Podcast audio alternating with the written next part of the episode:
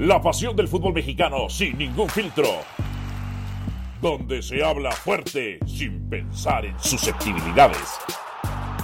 Aquí arranca Voces en Juego. Bienvenidos sean todos ustedes a Voces en Juego. Dionisio Estrada y quien les habla Álvaro Morales. Los saludamos con muchísimo gusto. Qué bueno que están con nosotros en este podcast. Arranca una nueva era de podcast de los espacios de largometraje en nuestra compañía. Dionisio, a ver, Dionisio, ¿cómo te va? Saludos, te mando un abrazo, por supuesto. fuerte abrazo. A ver, ¿qué pasó ayer entre América y Pumas? Yo estoy de acuerdo que este América pudo haber ganado por más.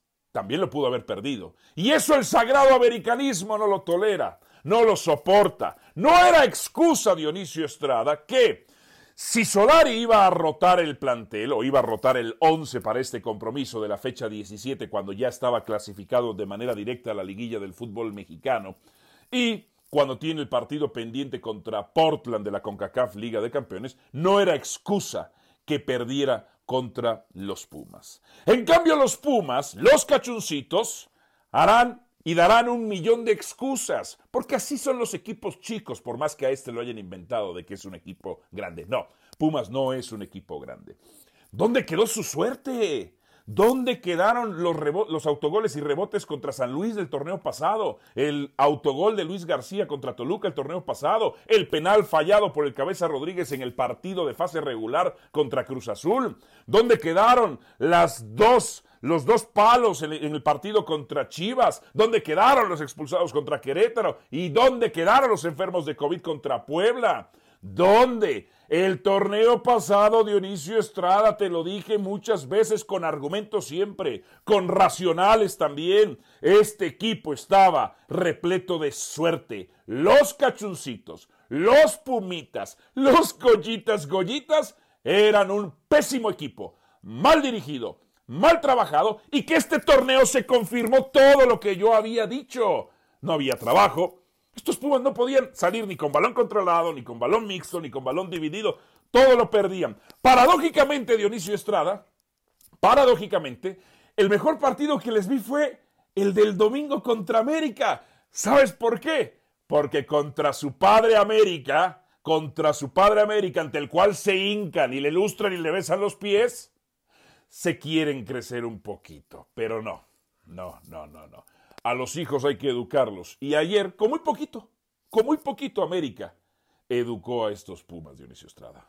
Oye, eh, dices que este torneo se confirmó. Sí. ¿No será que está desfasado tu comentario? No, no, no, porque el torneo pasado decía esto era producto de la suerte. Ahora no la tuvieron. El comentario era justamente para este torneo. Y, Mira, ayer, ayer quiero decirte que, a ver, sí, Puma sí quiso, pero fue incapaz. Y América, que casi no quiso, fue contundente, porque solamente te explicas, es cierto, tú dices, a ver, para ti qué es excusa y para ti qué es argumento. Porque si argumentamos hay que decirlo. Ayer Memo Ochoa fue figura. ¿Fue más figura que Talavera, sí o no? Sí, sí, por supuesto. Por supuesto. Si Talavera andaba dando un rebote de frente. Ahora sí. Se le notó lo viejo ya Talavera. Excusa, entonces, este, quizás digan, ah, no, este, lo que pasa es que Ochoa tiene un imán en las manos y todo lo detuvo porque todo le fue ahí. Entonces, por eso hay que establecer qué es excusa y qué es argumento. Y en este caso, en este caso sí hay argumentos para decir que Pumas fue incapaz frente al marco, que Ochoa fue figura ayer del América, que América sí, tienes razón, con poco terminó ganándole a los Pumas, porque fue un equipo que fue sobrellevando el partido, sí lo sufrió mientras Pumas generó algunas jugadas, pero bueno, este, no las metió el equipo universitario. Y un América que casi no llegaba o no tenía mucha claridad o no tenía mucha profundidad, bueno, al final de cuentas, con un elemento que entró de cambio como Alan Medina, encontró profundidad por derecha, metió el servicio y la resolvió Henry Martín. Otro elemento que terminó también ayer entrando eh, eh, de cambio. Entonces, este, lo de Pumas a lo largo del torneo hay que establecerlo perfectamente. No podemos justificarnos durante 17 fechas. Es que perdimos a Carlos González, es que se nos fue Iniestra, que no era tan titular. que no era titular. Por eso te digo, no podemos. pero sí lo que tenemos que eh, ponerle en la bolsa o en el saco a Lilini Álvaro es que los jugadores que tenía no los pudo o no los supo potenciar. Y Pero a ver, dime una cosa, ¿coincides conmigo que el torneo pasado, con todo lo que te dije, era un equipo suertudo? Híjole, me cuesta trabajo creer que en 17 fechas haya tenido tanta suerte, que en 22 partidos haya tenido tanta suerte. Pues la tuvo, Dionisio. Es que, o sea, no, no, puedes tener en tantos partidos tanta suerte. No le ganó a Tigres el torneo pasado, no le ganó a la América, no le ganó a Monterrey, no le ganó al Atlas, un equipo que hoy está en liguilla. No le ganó el torneo pasado, pero con todos los que te dije sí podía. Rebotes, autogoles, enfermos por COVID, postes, palos, penales fallados. O sea, la eliminatoria contra Pachuca el torneo pasado, cuatro palos, un penal fallado. Y luego te encuentras a Cruz Azul en modo Cruz Azuleada en una liguilla. Eso es una bendición. ¿Qué esperaba ayer Pumas? Ayer esperaba un milagro. Como los equipos mediocres, espera milagros. Los de Cruz Azul seguimos realmente sin explicarlo, ¿no? Y este, lo de Pachuca sí, de milagro Pachuca no terminó ganando esa eliminatoria. Sí, también hay que reconocerlo. Pero me estás hablando al final de cuenta de tres, cuatro partidos, Álvaro, en la zona de liguilla, por supuesto. Entonces, yo no es que quiera ser defensor o abogado del diablo, pero no puedo pensar que 22 o 23, 22 partidos hayas tenido 100% de suerte. Fíjate, fíjate, nada más. No, te voy a decir una cosa. Además de suerte, tuvieron malas decisiones. Porque en la final del torneo pasado, Lilini pone a Talavera cuando Julio González le había hecho todo en liguilla. Y Talavera comete el error en la final contra el León. Talavera que ayer incluso da un rebote de frente, ya lo vi, falto de reacciones. Yo reviso la alineación de estos Pumas Dionisio Estrada. Alan Mozo no tiene nivel de primera división. O sea, eh, porque hay ciertos patrones raciales, estándares eh, eurocentralistas, occidentales, imperialistas, que dicen, ah, este es un gran jugador, o sea, más por patrones físicos. Pierde una cantidad de valores impresionante. Johan Vázquez y Nicolás Freire. A ver, Johan Vázquez y Nicolás Freire están para película cómica de Virute Capulina. Hasta Virute Capulina están más coordinados en todos sus sketches, o bueno, Facundo Waller. ¿De qué juega Facundo Waller? O sea, ¿no era volante ofensivo? Luego interior, atacante por un costado, ahora es lateral. ¿Qué te dije hace un momento? ¿Qué te dije hace un momento? Que hubo jugadores que finalmente el propio Lilini no los potenció, que bajaron su nivel y no fue capaz Lilini de decir, ¿sabes qué? Tenemos que regresar a este nivel. Porque lo de Facundo Waller, como bien lo mencionas, independientemente de las posiciones que juegue, o sea, fue así. Así lo de Facundo Waller de un torneo a otro. Ahora, lo de Dineno, discúlpenme también. No podemos excusar que en el primer partido de la temporada se termina lesionando. Es cierto, queda fuera varios partidos. ¿Y después qué pasó? Cuando regresó, ¿qué pasó? No fue el mismo Dineno. Ya lo vimos en el partido contra América. Es que no era Dineno. Es que no era Dineno. Era González el que le daba un empuje a estos Pumas. Era González, no bueno, No me puedes decir que los goles que metió Dinero el torneo pasado, que me terminó metiendo más que González, ¿eh? este, hoy ¿dónde están? ¿Dónde están esos goles? A ver, Carlos Gutiérrez, otro de estos muchachitos que engañan a la, a la, afición más con parámetros estéticos que futbolísticos. No gana ni un solo duelo individual, ni un solo duelo individual. Juan Pablo Vigón, Juan Pablo Vigón ¿Qué hace Juan Pablo Vigón en la cancha? No, o sea, genera muy poco, recupera muy poco. ¿Qué hace Vigón? ¿Tú Pumas o no le vas a reconocer? Ahora, que, que, que, Juan Pablo Vigón no es un crack como para decirme, pongo el equipo al hombro y con lo que yo solamente haga, con eso es suficiente para que estos Pumas ganes. No, tampoco lo puedes poner en ese costal. ¿El muchacho Lira qué? ¿El muchacho Lira qué?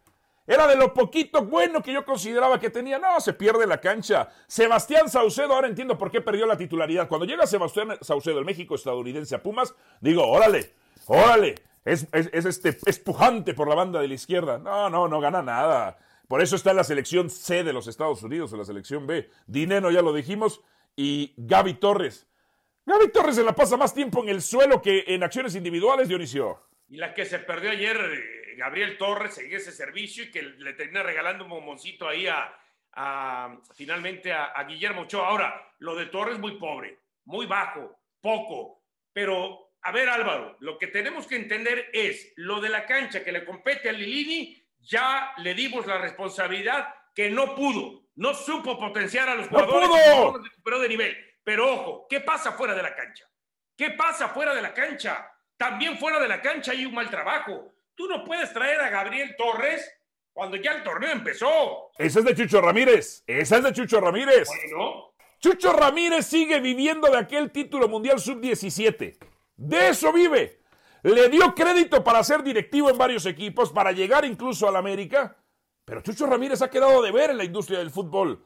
Pero yo te voy a decir, yo te voy a agregar otra cosa este, en el tema eh, directivo. Tú, Lilini, uy, te vamos a firmar por los próximos dos años. Oye, pero me van a respetar el proyecto. Sí, te vamos a respetar el proyecto. Y una vez acabado el partido de la final, a los dos o tres días, anuncias la salida de tres jugadores. No era para que Lilini dijera, a ver, tú me prometiste un proyecto y resulta que este proyecto ya con la salida de estos tres jugadores no es el mismo. No le faltó valor a Lilini o dignidad para decir, me engañaste y me voy. ¿Eh? No, pero tengo un contrato firmado. Sí, tengo un contrato firmado a ver. con otro proyecto. A ver, estoy de acuerdo en alguna parte contigo, pero en otra no. Lilini era formador, le dieron, en, le dieron en bandeja de plata y por cuestiones hasta de suerte, porque se fue Mitchell, le dieron la dirección técnica de un equipo de primera división. No iba a decir que no, no iba a decir que no, de ahí se iba a colgar. Le aumentas unos miles de pesos más dinero del que tenía de formador, dice, no, yo me quedo acá aunque, aunque desmantelen al equipo. Por eso, pero entonces faltó a su palabra también Lilini. ¿A qué me refiero cuando faltó? Cuando él dijo, a mí me gusta este equipo con el mismo proyecto. Cuando una vez que no tuvo el mismo proyecto, entonces tuvo que haber dicho, ¿sabes qué? Así no le entro. Así sigo no con otros, sigo con otros. Antes de cerrar, Jerónimo Rodríguez, ¿qué tan malo tienes que ser para que pongan, para perder la titularidad contra Walder, que es delantero o es volante ofensivo. ¿Qué tan malo tienes que ser? Jerónimo Rodríguez no puede salir con balón controlado, no controla un balón, pierde los duelos individuales. En fin, Fabio Álvarez. ¿De dónde trajeron a Fabio Álvarez? ¿Este era de los desechos de la MLS? Sí, sí, sí, sí. Ah, bueno, o sea, si la, si la MLS te desechó, ¿cómo tú tomas a un, a un jugador que lo desechó la MLS? En fin, Montejano. No, Montejano, por favor delantero de Pumas. No, no. Hasta Jesús Olalde era un poco mejor. Hasta Jesús Olalde era un poquito mejor. No, Jesús Olalde fue hasta campeón de goleo. Un poco mejor. Sí. Sí. ¿Quién más? ¿Y Turbe?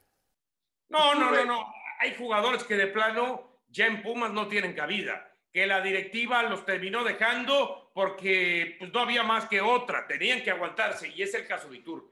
Es el caso bien. de Iturbe.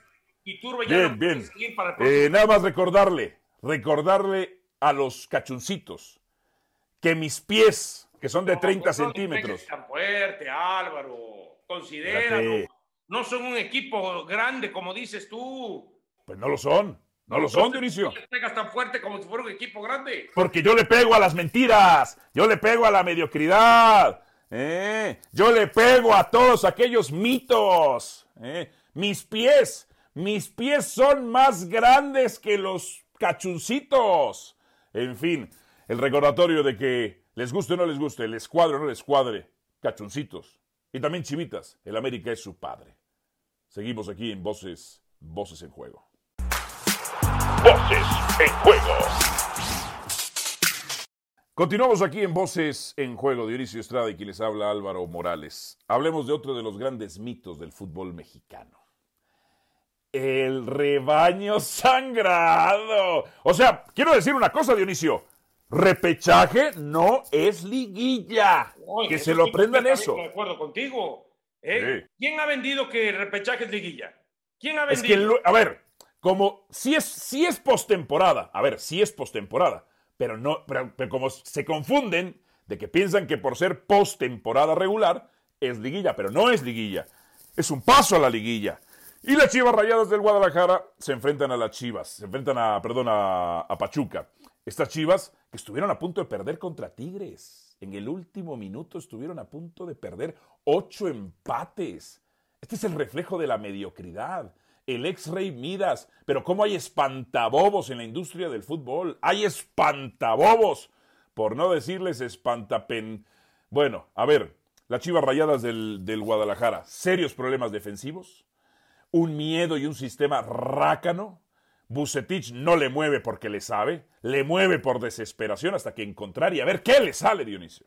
Mira, eh, Álvaro, cuando tú ves que un equipo de ocho partidos de local solamente te gana dos, estamos hablando del 25%.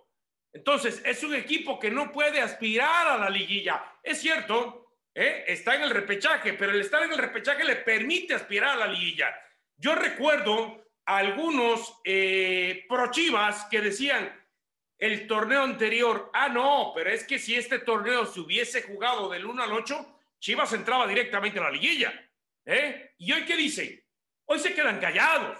Hoy no tienen manera de defenderlo. Hoy, ¿por qué? Porque Guadalajara no entró, valga la redundancia, dentro de esos ocho. Se quedó en una reclasificación que tiene que ahora que ir a visitar al Pachuca. Cuando tú ves que un equipo eh, repite durante el torneo solamente tres ocasiones la alineación, te tienes que preguntar, bueno, ¿y qué pasa con los jugadores? ¿Y qué pasa con el técnico? Que no es posible que durante 17 jornadas solamente hayas repetido en tres ocasiones la alineación y eso que fueron en las dos últimas jornadas lo que repitió. O sea, Guadalajara hoy está sobrevalorado, ¿eh?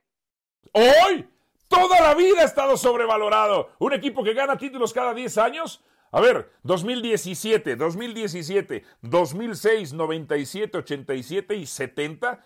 Ese es el grande, el campeonísimo Cambiaron al portero de Gudiño a Toño Rodríguez, porque ya por ninguno de los dos es bueno. Pero ninguno qué bueno de los dos es bueno. Ese, ese punto de, de, los campeonatos, ¿sabes por qué? Eh. A mí me da risa la gente que dice, no, pero solamente es uno de diferencia, uno. Sí. Lo Con que respecto a la América. Es que esa gente no te cuenta la historia completa, Álvaro. Te, te cuentan lo que le conviene. ¿eh? Claro. Es uno. ¿Por qué? Porque cuando América conquistó su primer título. ¿Sabes cuánto tenía Guadalajara? Todos. Todos. Siete. Cuando América conquista su primer título, Guadalajara tenía siete. ¿Eh? Después, ocho contra dos, nueve contra tres. Es más, y ya no vayamos a lejos. Aquí lo que importa es cómo fue repuntando el América para hoy, aunque sea tener uno arriba de Guadalajara. Eso es lo que importa. Si tú le sacas a tu acérrimo rival siete títulos antes de que conquiste el primero, es que has hecho las cosas muy mal en los últimos 50, 60 años, prácticamente. Y te voy a ir más. Cuando la agarra Jorge Vergara a Guadalajara, tenía 10 títulos contra 8 de la América. ¿Cuántos tiene la América hoy? 13. Entonces, ¿quieres claro. que durante la época Vergara, Guadalajara solamente ha ganado 2 y América ha ganado 5? No, Esta parte no cuentan, Álvaro. Cuentan, no, solamente nos llevan uno, sí, pero tú tenías siete de diferencia al principio. Siete. La época Vergara fue la que permitió que América le rebasara en títulos. Y luego vendrá el, anti, el asqueroso antiamericanismo, el ignorante, asqueroso antiamericanismo, el falto de argumentos racionales, ese antiamericanismo del cual termina siempre burlado, burlado por ignorante, a decir, es que no contaba el Pro de 85. ¿Dónde dice que no contaba?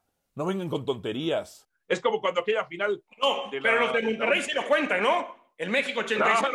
El del América no. El de Monterrey sí. el, México 86. Eh, en donde aquella final, aquella final eh, Chivas contra América, donde dicen, es que debió jugarse a tres partidos. A ver, era la primera vez que se iba a instaurar la posibilidad de tres partidos siempre y cuando el marcador global no estuviese empatado. No sucedió. Después pasó lo de Pumas, después pasó lo de Pumas, pero hablan sin saber. Es que el arbitraje siempre ayuda a la América. Perdón, Antonio R. Márquez en aquella final de América Chivas expulsa a Manso y no expulsa a Sergio Lugo que casi le destroza la pierna a Carlos Hermosillo. No expulsa a Quirarte que casi destroza las piernas de Daniel Alberto el ruso Brailovsky. No, de eso no hablan. Antonio Remarques, que en esa final le marcó dos penales al América. Dos penales al América. Pero de eso se quedan callados. Y antes de pasar al tema actual de Guadalajara, me refiero a lo que estábamos hablando de este torneo, simplemente establecer, si Guadalajara gana el título y lograra empatar en títulos al América en 13, Guadalajara sigue estando abajo. ¿Por qué? porque el, el criterio de desempate, la única final jugadas entre sí, ¿quién le ganó? El América. Punto, se acabó. Entonces, para superar realmente al América necesita por lo menos dos, dos títulos más. Ahora, estas Chivas Rayadas del Guadalajara se van a enfrentar, se van a enfrentar al Pachuca. ¿Quién va a clasificar? Para mí Pachuca, a ver, Pachuca es un equipo que genera mucho, mete poco, pero es un equipo agresivo, ofensivo, ataca, tiene muy mala efectividad. A ver si, Álvaro, a ver si no se enojan contigo, el productor de, del podcast o algo. pues, Porque le ¿Por va, qué? Porque le va a Chivas y a lo mejor se siente dolido cuando se escuche lo que estamos diciendo. No, voy a revisar, voy a revisar si no nos censura, ¿eh? También, Ah, voy a revisar. bueno también, a ver si No no, lo censura. corta. Exactamente, si no corta esa parte del video. ¿Sabes qué? A ver, si nos vamos a los números, esto es muy fácil. La tendencia indica que de los últimos siete partidos contra Pachuca, Guadalajara no ha ganado ninguno. Ha perdido eh, tres y ha empatado cuatro. Entonces, si nos vamos al tema de que Pachuca recibe y que creo que no es algo que sea eh, justo, ¿eh? un empate, si estuviéramos en, eh, en- en otras instancias, pudiera a lo mejor decidirse a través de la tabla de posición. Aquí no. Aquí un empate en el marcador global se termina yendo a los penales entre Pachuca y Guadalajara. Entonces, Claro. entonces, ojo, si Guadalajara no le ha ganado a Pachuca en siete partidos y entre ellos ha habido cuatro empates y hoy Guadalajara durante todo el torneo, ¿cuántos empates tuvo? ¿Ocho o nueve? Ocho. ¿Eh? El- imagínate, tuvo ocho, va a ir a buscar el empate quizá y después a ver si nos acompaña la suerte en los penales. Ojo con ese tema. Claro. Seguimos en Voces, Voces en Juego. Dionisio Estrada de quien les habla Álvaro Morales. Hagamos rápidamente un repaso de lo que será el repechaje, quienes van a clasificar. Santos contra Querétaro, Dionisio. Voy Santos.